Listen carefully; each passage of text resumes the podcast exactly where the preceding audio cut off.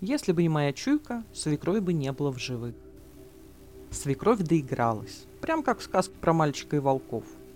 Ее спасла только моя чуйка и настойчивость, потому что если бы не они, мы бы уже справляли ее сороковины.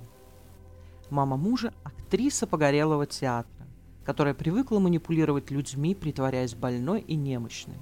Ну, думаю, такой тип людей знают все. Мне пришлось этого хлебнуть полной ложкой после свадьбы. Свекровь никак не хотела терять единоличное право распоряжаться временем своего взрослого сына. Поэтому в ход шли грязные приемчики. Ну, все эти звонки с жалобами на недомогание, просьбы привезти лекарства, потому что она не может встать с кровати, поскуливание, что и внезапно стало страшно засыпать одной, потому что сердечко шалит. Раньше, судя по всему, она такие приемы на сыне не использовала. Ну, или делала это не так часто, поэтому он и велся – срывался к маме по каждому ее звонку. Ну, понятно, потому что искренне переживал. У меня же бабушка была такого же склада характера, поэтому мне эти игры были знакомы. И я стала постепенно вводить мужа в курс дела.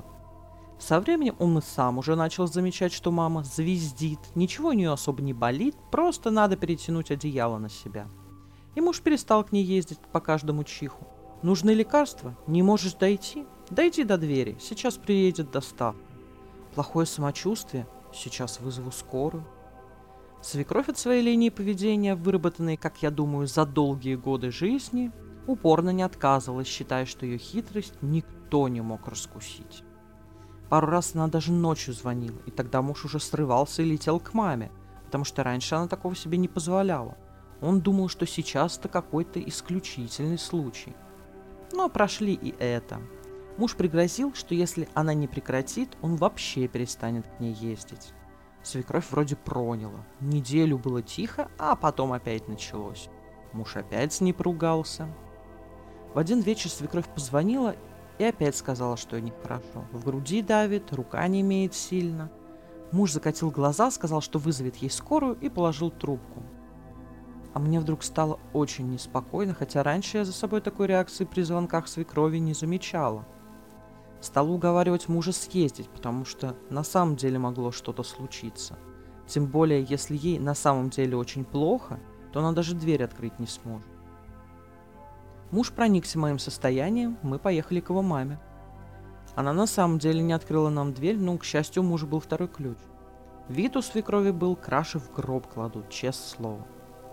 Муж бросился к маме, а я вызывать скорую, потому что дома мы ей явно не поможем. Свекровь повезли почти без сознания, но в больнице откачали. Казалось, у нее был инфаркт. Врачи сказали, что привезли бы чуть позже, все, уже не смогли бы ей помочь. Когда свекровь выписали, муж ее отчитал как школьницу, что она своим поведением чуть сама себя не угробила. Вспомнил и притчу про волков и туповатого мальчика. Свекровь губки поджала, но возражать не стала. Ну, судя по ее поведению, она и сама поняла, что чуть не улеглась в могилу, Поэтому теперь больше всяких манипуляций через здоровье уже не используют. Правда, у нее резко начало дома все ломаться, но это не так срочно, поэтому муж ездит к ней раз в две недели и делает все сразу.